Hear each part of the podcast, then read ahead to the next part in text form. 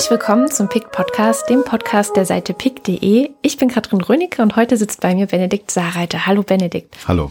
Du pickst für den Kanal Kopf und Körper. Genau. Und wenn man sich so ein bisschen durch deine ähm, Picks wühlt, fällt auf, dass du auch sehr viel über Drogen und Drogenpolitik schreibst.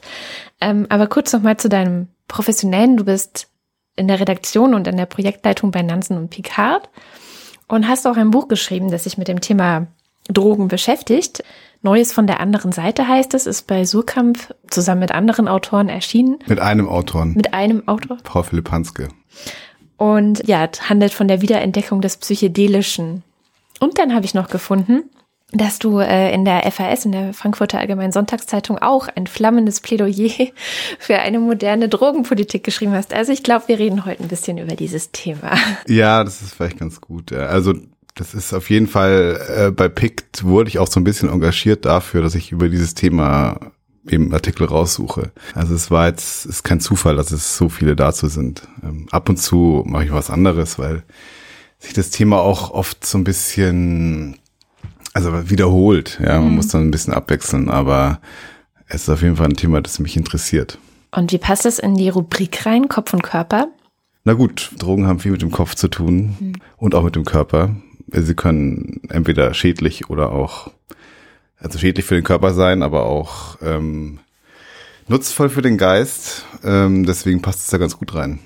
Und Drogenpolitik hat natürlich auch sehr viel mit Gesundheitspolitik zu tun. Also inwiefern man Drogen verbietet oder nicht oder aber da können wir ja noch drüber sprechen, welche Rolle das da spielt. Also ja, ja, ja lass uns direkt dazu okay. äh, kommen. Ähm, gut, also das ist natürlich ein sehr weites Feld, aber wenn man wenn man äh, also ein Verbot von Drogen führt immer dazu, dass es einen Schwarzmarkt gibt und auf diesem Schwarzmarkt werden natürlich dann Substanzen gehandelt, die nicht kontrolliert sind.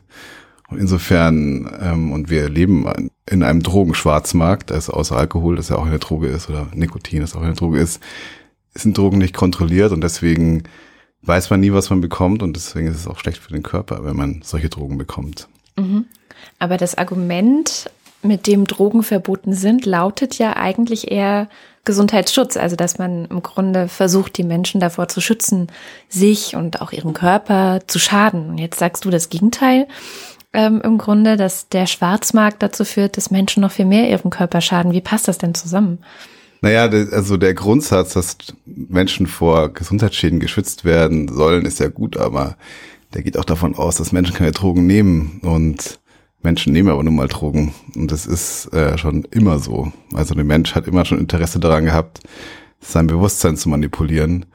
Und ich habe auch mal einen Pick gemacht über Tiere, über Delfine. Und daran ergibt auch, dass Tiere ein Interesse oder Säugetiere ein Interesse daran haben. Ich weiß nicht, wie es bei Insekten ist. Aber bei Säugetieren auf jeden Fall ist es so, dass sie auch ein Interesse daran, daran haben, ihr Bewusstsein zu manipulieren oder sich in andere Bewusstseinszustände Zustände zu bringen.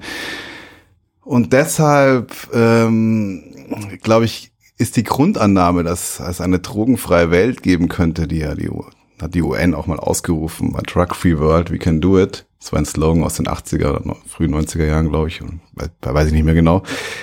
Ist natürlich Schwachsinn. Das funktioniert nicht. Also das wird, äh, sonst würden die Leute auch keinen Alkohol trinken. Und deswegen ist die, ist schon in diesem Grundsatz die ganze Drogenpolitik falsch, weil sie davon ausgeht, dass man eben Drogen aus der Welt verbannen kann, aber das wird nicht funktionieren. Das hat noch nie funktioniert und hat man auch in allen Prohibitionsbewegungen gesehen, dass die Menschen immer einen Weg finden, an die Substanzen zu kommen. Mhm. Ist ja auch mittlerweile in den USA gibt es eine Legalisierung, eine teilweise Legalisierung von Cannabis, ähm, was wirtschaftlich sehr gut funktioniert für einige Leute dort. Also scheint jetzt nicht gerade dazu zu führen, dass es ähm, bergab geht mit den Ländern, die das erlauben. Und es gibt ja auch Überlegungen ähm, andererorts, die bestimmte Drogen, jetzt nicht nur Cannabis, sondern auch andere Drogen zu legalisieren. Gibt es da schon Erfahrungswerte, inwieweit das dann auch wirklich funktioniert? Also es gibt, ähm, also es gibt eine, es gibt ein Land, in dem Drogen dekriminalisiert sind. Das heißt, ähm, der Besitz ist erlaubt, der Handel nicht. Das ist in Portugal. Und Portugal hatte vor, ich glaube, bei Zahlen bin ich immer schlecht, aber ich denke, das ist so vor, das war Anfang der 2000er Jahre, hatten ein riesiges Heroinproblem. Ich glaube, es waren 0,8 Prozent der Bevölkerung heroinabhängig. Das ist wahnsinnig viel. Und damals hat sich die Regierung dazu entschieden, erstmal ein Beratergremium zu bilden, also in dem sehr viele Wissenschaftler drin waren. Ähm, und die haben den, haben der Regierung geraten, dass sie doch besser das Geld, was sie für die Drogenverfolgung oder für die Verfolgung von Usern verwenden, erstmal in Aufklärung und dann auch in Therapieprogramme und also das, das ganze Geld für diese Sachen zu verwenden und dann in einem nächsten Schritt alle Drogen zu dekriminalisieren. Das heißt, auch Heroin ist, der Heroingebrauch ist zum Beispiel in Portugal erlaubt. Und die Folgen sind relativ gut. Also die, die Heroinrate ist sehr, sehr stark zurückgegangen. Ähm, es gab sehr viele soziale Projekte, die dann ehemalige Junkies in Arbeit gebracht haben und so. Also hat sehr gut funktioniert. Aber das kann letztlich auch nur ein erster Schritt sein, weil die meisten Experten sagen, dass eigentlich eine Komplettlegalisierung der beste Weg ist, das zu machen, weil die Leute trotzdem immer noch das schlechte Zeug bekommen, mhm. ähm, das nicht kontrolliert wird. Und es gibt halt immer noch einen riesen Schwarzmarkt und die Mafia hat noch immer sehr große Macht, auch in Portugal. Mhm. So ähnliche Projekte gab es ja auch in Deutschland schon. Also ich erinnere mich, dass es in Frankfurt Drückerstuben gab, mhm. die auch ganz gut funktioniert haben, wo ja auch immer wieder so die Drogenbeauftragte der Bundesrepublik so ein bisschen unter Druck steht von verschiedenen Organisationen, dass solche Projekte ja beweisen, wie es besser funktionieren könnte. Also in Deutschland ist es auch so, dass es die ja immer noch gibt, diese Stuben, ähm, außer in Bayern. Also Bayern ist da sehr rigide, aber Bayern hat auch die, die meisten Herointoten in Deutschland. Mhm. Ähm, also daran erkennt man schon allein, dass die Politik eben schon auch funktioniert. In der Schweiz, die hatten ja auch ein riesen Heroinproblem, ähm, gibt es Heroinausgabestellen. Also da bekommen Junkies reines Heroin. Die kommen dahin und gehen dann arbeiten. Das ist ja nicht so, dass also der Fehler bei Heroin ist auch immer, dass man, dass man denkt, man kann damit nicht mehr arbeiten. Aber der Junkie auf der Straße ist nur ein kleiner Bereich von Heroinabhängigen. Das sind die, die, die es halt gar nicht mehr hinkriegen und die aber auch ihr Leben vorher schon nicht unter Kontrolle hatten. Es gibt aber wahnsinnig viele Heroinabhängige, die ganz normal arbeiten, von denen man nie was erfährt mm, und die natürlich auch den Teufel tun werden, darüber zu sprechen. Aber in der Schweiz ist es eben so, dass diese Leute in der Früh in die äh, zu, zur Ausgabe kommen, Heroin bekommen und dann zum Ar zur Arbeit gehen. Und es gibt keine richtige offene Drogenszene mehr in, in der Schweiz. Das ist ein riesiges Problem. Das war eben das, weil in der Schweiz gibt es keine Ghettos oder so. Also mhm. es gibt wenige Ghettos und deswegen lagen die ganzen Junkies in der Innenstadt rum, ja, in Zürich und in Genf und ich glaube in Basel war es auch, war's auch ziemlich schlimm. Ähm, und deswegen haben sie sich was überlegt, das anders zu machen. Und das hat sehr gut funktioniert. Ich glaube, die Schweiz hatte letztes Jahr keinen einzigen Herointoten. Und ähm, aber Heroin ist Heroin ist natürlich schon eine gefährliche Droge, also ich will es jetzt nicht verharmlosen, das ist auch wahrscheinlich die Droge, die am meisten süchtig macht. Äh, noch vor Alkohol. Alkohol ist aber auch sehr stark süchtig machend. Ähm, und deswegen ähm, und Nikotin ja auch. Nikotin auch sehr stark, also fast, ich glaube fast noch stärker als, also fast so stark wie, wie Heroin. Es gibt verschiedene Suchtkategorien in diesem Bereich. Ich glaube, man sagt allgemein, dass zehn Prozent der User abhängig werden aber bei Heroin ist es gleich 25 Prozent. Also man weiß aber nicht genau, weil, weil man auch noch nicht genau versteht, wie Sucht überhaupt funktioniert und welche, äh, ja, welche Botenstoffe im Gehirn dann ähm, anders funktionieren, wenn man süchtig ist und so. Das ist alles, das ist, man weiß auch gar nicht, welche Transmitterstoffe da eigentlich alles wirken mhm. in dem Bereich. Also ist, die Forschung ist da noch sehr weit zurück eigentlich. Ähm, das ist sowas Suchtforschung. Ja, ja, ja. ja. ja gibt's schon immer. Also mhm. es gibt schon lange Suchtforschung und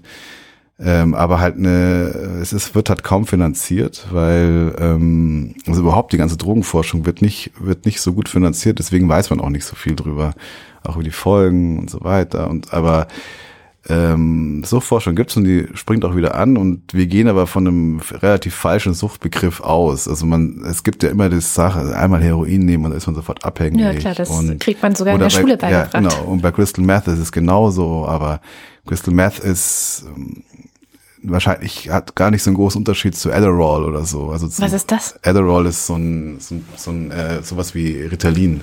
Ah, okay, hm. ja. Und äh, ähm, also so chemisch gesehen sind da keine großen Unterschiede zwischen den beiden Stoffen. Nur der eine ist, Adderall ist wahrscheinlich einer der meist verschriebensten Medikamente in den USA und das wird und Ritalin wird Kindern gegeben. Also ähm, insofern man muss also es ist in der Drogenpolitik oder auch wenn man über Drogen spricht, dann gibt es sehr viele Fehlinformationen und sehr viele Mythen und ganz viele Dinge. Also als Alkohol verboten wurde, hat man auch gesagt, Alkohol, wenn man einmal Alkohol trinkt, wird man davon süchtig. Also das ist so ein, das sind eben so Mythen, die immer wieder herrschen und deswegen, und darauf baut aber unsere ganze Drogenpolitik auf. Und das muss man, das muss man irgendwie wissen. Und deswegen habe ich mir auch gedacht, es ist ganz gut, wenn man so einen Kanal mal macht, um ein paar Informationen Leuten zu geben, die, ähm, also ich bin mir nicht sicher, ob ich immer die Wahrheit da schreibe oder so, also weil ich auch nicht alles weiß. Aber es gibt trotzdem, es, braucht trotzdem eine Gegenstimme zu vielen, also zu, vor allem zu unserer Drogenbeauftragten weil die weiß wirklich gar nichts. Ja, also, oder nur so wenig oder ist sehr geprägt von ihrem Umfeld mhm. und hat wahrscheinlich noch nie Drogen genommen. Also ganz sicher nicht, außer Alkohol. Das Thema Schnittstelle zwischen Drogen und Psychopharmaka ist ja eigentlich ganz spannend, weil einerseits haben wir ein Komplettverbot der meisten Drogen, also bis auf Alkohol, Nikotin und vielleicht, wenn man Koffein noch mit reinzählt und dann ist auch die Frage, ist Zucker eigentlich eine Droge? Also es sind ja eigentlich so. Das Zucker ist mit Sicherheit eine Droge. Ja, ja. Also, die, die Linien sind ja sehr verschwimmend. Also ich bin auf jeden Fall zuckerabhängig. Siehst du. Ich brauche jeden Tag Zucker. jeden Tag Schokolade, jeden Tag. Ich brauche jeden Tag Zucker. Also nicht Low Carb. Nee. Nee, gar nicht. Aber, und genau da ist halt die Frage, wo zieht man eigentlich die Grenze? Weil auf der anderen Seite haben wir so viele Menschen, die mit Antidepressiva behandelt werden wie noch nie. Wir haben so viele Menschen, die irgendwie Ritalin oder andere ähm, Medikamente bei ADHS nehmen. Das sind Amphetamine letztendlich oder Amphetamine-Derivate. Manche bekommen auch direkt Amphetamin, ähm, was natürlich dann auch unter das Betäubungsmittel, ähm, nee, wer ist das Betäubungsmittelgesetz Gesetz ja. fällt. Also lauter so viele ja, Ambivalenzen eigentlich, dass es auf der einen Seite ganz viele Leute gibt, die irgendwas konsumieren, was in ihrem Kopf herumfuscht und auf der anderen Seite so eine große Angst davor herrscht, diesem bisher auf dem Schwarzmarkt stattfindenden Drogenhandel anders anzugehen. Ja, das hat ganz das hat einfach nur mit Geschichten zu tun. Ja. Also wie, wie erzählt man von einer Droge? Hm, bei LSD war es zum Beispiel so, dass das ja am Anfang auch ein Medikament war. Ähm, also man hat man hat es einfach für die Psychotherapie verwendet. Und dann haben es halt die Hippies entdeckt oder die haben es, also Ken Kesey hm, war, der hat, das ist ein Autor, der hat einer Flug über, über das Kuckucksnest geschrieben. Ja, ja. Und der hat damals die Mary Pranksters gegründet. Das war die erste Hippie-Gruppe, die es so gab. Und der hat damals in der Psychiatrie gearbeitet. Und in dieser Psychiatrie wurde ganz viel mit, ähm, mit Psycho Psychode Psychedelika experimentiert, also mit Patienten. Und der hat das Zeug rausgenommen und dann war es raus aus den, aus der Forschung. Und dann war es auf einmal, also er hat große Mengen da gestohlen. Ja. Und dann haben die auch, die hatten dann auch findige Chemiker, die das dann nach, also die haben einfach LSD selber bauen können, sozusagen. Und dann, dann war es erst bei den Hippies. Also es war lange vor den Hippies, schon in den 50er Jahren war es einfach nur ein Forschungsobjekt und, mhm. und die Geheimdienste haben damit experimentiert und so weiter. Aber und durch die Hippies ist eine neue Geschichte entstanden zu LSD. Und das waren dann die Verrückten, die irgendwie wilde Partys gefeiert haben, viel Sex hatten und so weiter. Und das Establishment hatte Angst, dass die sollte nie mehr arbeiten werden und dass das die Gesellschaft zusammenbrechen wird, wenn alle Hippies werden. Und deswegen, ähm, und das war dann die Geschichte, Geschichte zu LSD. Und mhm. LSD ist letztlich eine harmlose Droge. Also es ist wirklich so, also natürlich sollte man aufpassen, wie man es nimmt, das muss äh, klar, ähm, aber ähm, es ist, es macht nicht süchtig, es hat kaum, es hat keinen körperlichen Schaden letztlich. Äh, man muss nur aufpassen, wenn man nicht zu viel erwischt.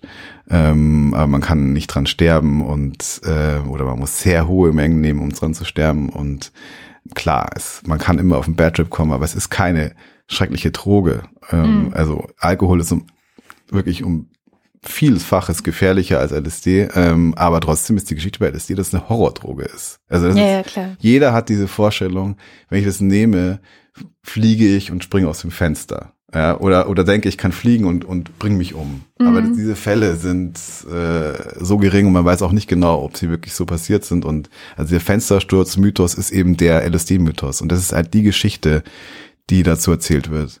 Ja, aber die, also deswegen ist die Droge so verschrien. Ähm, und so ist es bei, bei Marihuana. Bei Marihuana gab es in den 30er Jahren in den USA Filme, die eben auch vor dieser Horrordroge gewarnt haben, aber es war rein politisch motiviert. Es sind immer politisch motivierte Dinge, um bestimmte gesellschaftliche Gruppen an den Rand zu drängen.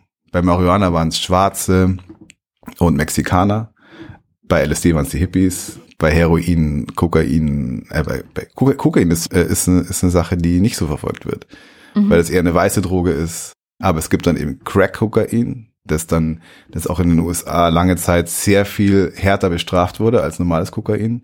Also wenn man mit Crack-Kokain erwischt wurde, hat man sehr viel höhere Gefängnisstrafen bekommen als mit Kokain. Aber Kokain ist natürlich eine weiße Droge, deswegen werden die Weißen nicht so äh, hart bestraft. Schwarze kommen ins Gefängnis. Also es ist das heißt, da spielt ganz viel mit rein auf da Rassismus. Spielen, da spielen Rassist, rassistische Motive mit rein, sehr viel. Also in dieser ganzen Problematik spielt Rassismus eine große Rolle, also mhm. in der mhm. ganzen Drogenpolitik.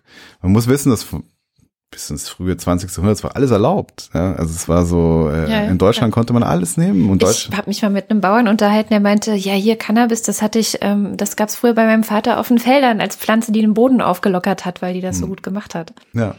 Ja, das ist das Ding. Und Deutschland ist eh, also Deutschland, Timothy Leary hat immer gesagt, Deutschland ist the fatherland of drugs. Hier wurden alle Drogen erfunden.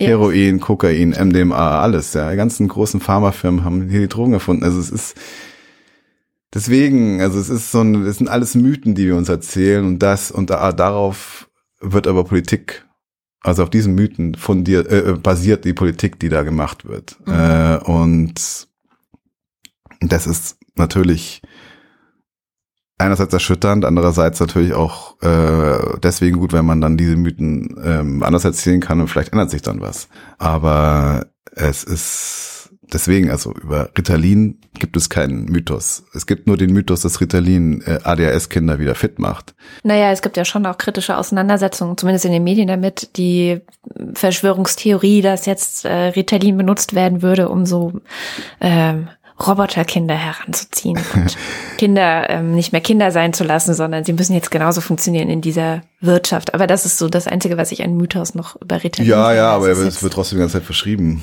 Ja, und ja, äh, und es, es, es mag ja auch einigen Kindern wirklich helfen. Ja, es sicher. gibt bestimmt Kinder, die, die daran sehr leiden und denen das hilft, aber natürlich nicht in den Maßen, in denen es dann verschrieben wird. Aber ja, ich weiß, also man wird sehen, wie es weitergeht. Ich, ich, ich glaube nicht, dass LSD jemals wieder ähm, zum Medikament wird. Oder Aber gibt es nicht wieder auch Forschung mit LSD? Es gibt wieder Forschung mit LSD, aber LSD ist immer noch, also es gab in der Schweiz eine, eine, eine, eine klinische Studie über Leute, die Terminal Cancer hatten, also ähm, die in einer sehr späten Krebsstufe waren, also die kurz vorm Tod standen und dass diese Forschung nahm Forschung aus den 60er Jahren auf. Also in den 60er Jahren wurde schon genau zu dem Thema geforscht. Wie kann man Leuten, die kurz vor dem Tod stehen, noch eine Erleichterung verschaffen? Mhm. Das heißt, die leiden äh, an einer Krankheit, die tödlich ist und äh, für die es keine Heilung mehr gibt. Also dieser Zustand ist schrecklich und führt zu einer, natürlich zu einer Depression. Und man hat versucht, als erstmal hat man versucht, die Schmerzen zu lindern mit LSD.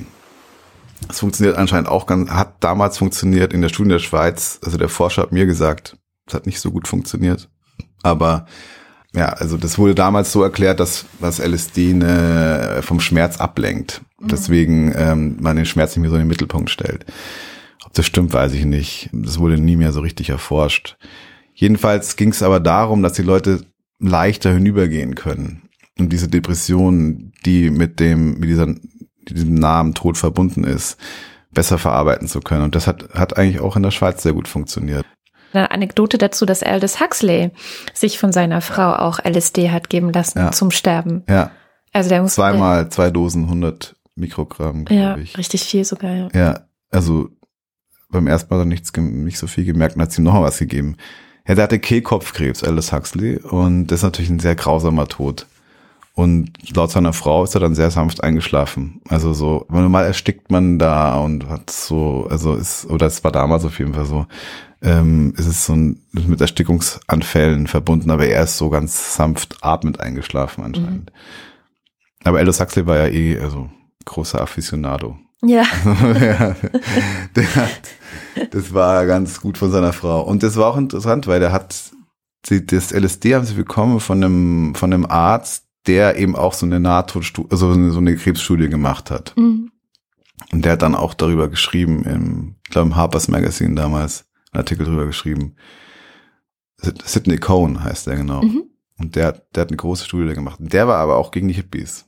Damals. Ja, das, ich habe das auch so ein bisschen bei, ähm, wie heißt nochmal der Erfinder von LSD? Ähm, Albert, Albert Hoffmann. Hoffmann, genau. Ja. Ich habe sein Buch gelesen und da schreibt er ja auch so ein bisschen darüber, dass es ihn, naja, beunruhigt, sage ich mal, wie Leute sehr unvorsichtig und sehr respektlos auch damit umgehen und das nehmen. Und das ist ja vielleicht auch tatsächlich ein Problem, wo man bei Drogenpolitik auch drüber reden muss. Also diese, es wird immer so getan, als sei das was für Partys.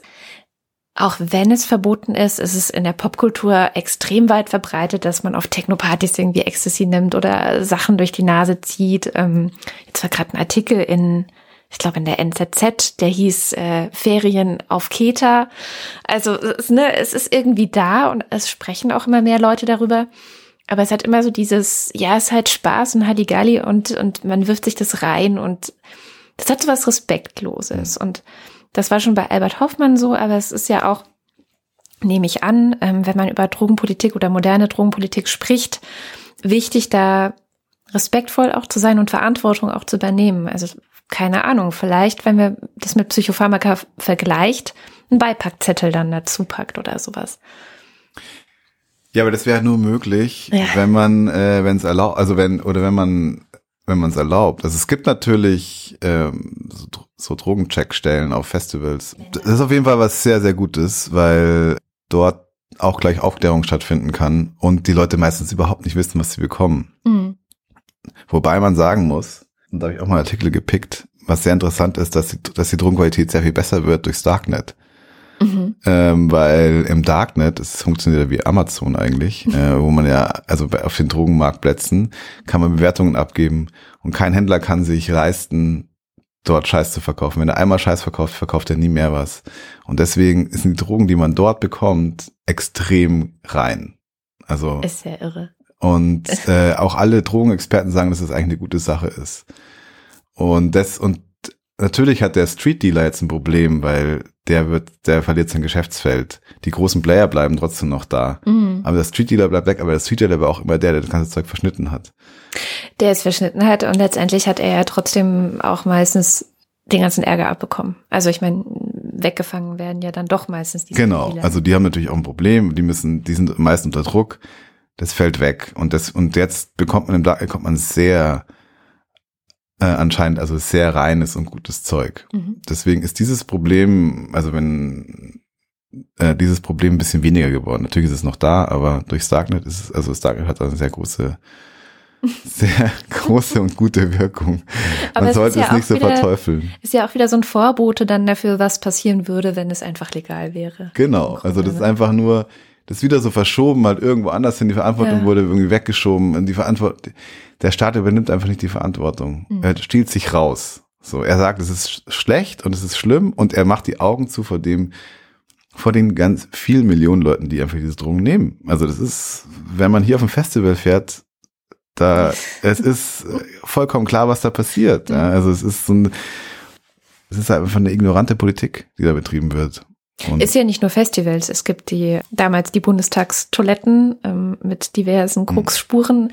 Ich habe einen sehr schönen Artikel im Philosophie-Magazin über ähm, die Ausbreitung von Crystal Meth in Bayreuth gelesen. Also man es jetzt auch gar nicht vermutet hätte, aber irgendwie so an der Grenze zu Tschechien ist da anscheinend so ein Riesennest, wo mhm. alle irgendwie Crystal Meth nehmen. Es ist ja wirklich sehr weit verbreitet und äh, nicht nur nicht nur Cannabis, also Cannabis ist fast schon normal. Das, ist, würde ich sagen, so. ist fast eine Volksdroge. Ja, ja es hat also sich so, eine, ja. selbst legalisiert fast schon. Also von daher ist ja wirklich ein sehr großes Weggucken im Gange. Und das führt auch zu meiner letzten Frage, und das ist immer die Frage nach der Zukunft. Wenn du jetzt mal Drogenbeauftragter der Bundesregierung würdest oder du machst Gesetze, was würdest du machen? Also wie sieht eine wirklich modernere, bessere Drogenpolitik aus? Legalisieren hatten wir schon, aber es ist ja. Es ist eine schwer, also es ist eine schwere Frage, weil, also ich glaube, man müsste, zurzeit sind alle Drogen relativ gleich bewertet. Es gibt natürlich ein paar sanftere Drogen, ein paar härtere, aber ich glaube, man müsste bei jeder Droge nochmal genau checken, ähm, inwieweit eine Legalisierung Sinn macht und wo die Gefahren liegen. Mhm. Und man müsste sie auf Suchtpotenzial, Schaden für die Gesellschaft, alles, alles abchecken. Jede einzelne Droge nochmal einzeln bewerten, nicht so eine riesige Masse von ähm, ja, einfach alle über einen Kamm scheren, wie es jetzt gemacht wird. Und dann müsste man eigentlich schauen, dass man die meisten legalisiert, ein, ein System entwickelt, wie, wie sie verkauft werden oder wie sie auch an den Mann kommen. Mhm. Das könnte man über Apotheken machen, könnte man aber auch über die Händlerstruktur machen. Drogenfachgeschäfte. Ja, Drogenfachgeschäfte. ähm, und dann braucht man eine sehr gute Aufklärungspolitik, so wie es bei Alkohol auch funktioniert, ähm, dass man eben Leuten sagt, wann es zu viel ist. Weil Alkohol, muss man wirklich sagen, ist eine richtig gefährliche Droge. Also man kann sich sehr schnell totsaufen mit Alkohol. Mhm. Und es ist auch ein echt harter Rausch. Und wir haben es geschafft, diesen harten Rausch gut in den Griff zu bekommen. als Gesellschaft. als ja. Gesellschaft. Mhm. Wenn man aufs Oktoberfest geht, ist es wirklich erstaunlich, wie wenig da passiert, weil die Leute sind so unglaublich betrunken und sind so drauf, dass für diese, für diesen Zustand des Rausches sehr wenig passiert. Also da hat die Gesellschaft geschafft, einen sehr schweren, harten Rausch in gute Bahnen zu leiten. Es sterben trotzdem 74.000 Leute im Jahr an Alkohol, aber es ist trotzdem, und das, das könnte man mit jeder Dro anderen Droge auch schaffen. Es wäre auch viel leichter, weil, weil diese anderen Drogen nicht so hart sind wie der Alkohol. Und MDMA zum Beispiel nehmen die Leute auch falsch oft. Mischen das, ähm, nehmen zu viel, zu wenig, trinken zu viel Alkohol dazu, äh, trinken zu wenig Wasser äh, und so weiter. Äh, man könnte jede, wenn man eine offenere Drogenpolitik hat, könnte man zu jeder Droge eine eigene Aufklärung machen. Und man könnte auch schon Jugendliche aufklären, wann der beste Zeitpunkt ist, ist das zu nehmen, welche Schäden es hat. Man könnte die Forschung, also ich würde vor allem auch die Forschung mehr unterstützen, und mehr Geld in die Forschung zu diesen einzelnen Substanzen, ähm, ja, also mehr, mehr Geld in die Forschung stecken, um die einzelnen Substanzen besser zu erforschen und besser herauszufinden, welche Folgen sie wirklich haben, wo sie ihren Nutzen haben.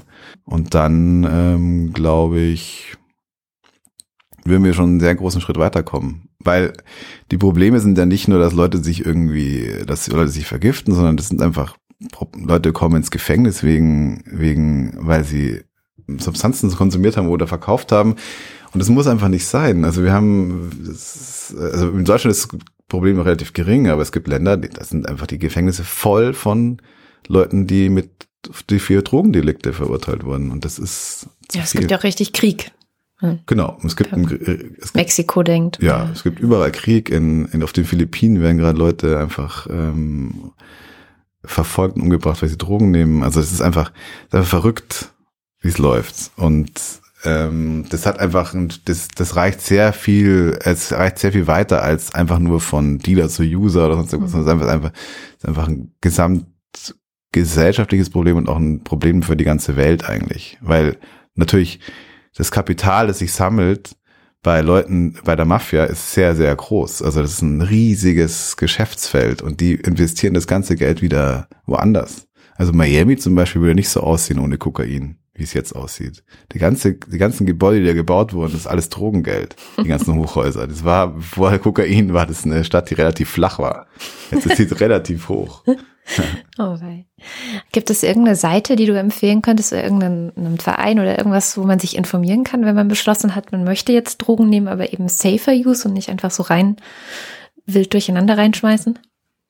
Also die Seite, die ich immer empfehle, ist Aerovit weil das ist eine Kalifornien, das ist in Kalifornien und die haben, die machen schon sehr lange, ähm, betreiben diese, die, diese Seite und da wird auch immer aufgelistet, welche Drogen gerade oder welche Pillen gerade unterwegs sind. Ähm, und man kann sich aber auch sehr gut über die Geschichte der ganzen Drogen dort informieren. Ähm, und dann gibt es, also das, da fallen mir jetzt keine Seiten ein direkt, aber man kann, also wenn man bei Google das eingibt, dann findet man sehr viele Seiten, die so Pillen so Pillen, also vor allem bei MDMA, ähm, darüber informieren, welche Pillen gerade unterwegs sind, wie gefährlich die sind und wie die aussehen und so weiter. Das geht dann. Ähm, und das gleiche gilt für LSD und aber so eine Art Beipackzettel jetzt, wie wir ihn besprochen hatten? Bei Eclipse geht es zum Beispiel. Ja, bei Eclipse, das Eclipse ist eine ganz gute Seite. Okay. Die, da, da kann man sich gut informieren über, über, über alle möglichen Dinge. Mhm. Ja. Okay. Ja. Dann herzlichen Dank für das Gespräch. Wenn ihr jetzt neugierig geworden seid und noch mehr über den Kampf äh, gegen Drogen oder den Kampf gegen den Kampf gegen Drogen lesen wollt und auch sonst ein bisschen was über Kopf und Körper, dann schaut doch mal vorbei auf pick.de unter dem Kanal Kopf und Körper. Das war Benedikt Saarreiter und wir hören uns wieder in zwei Wochen. Tschüss. Ciao.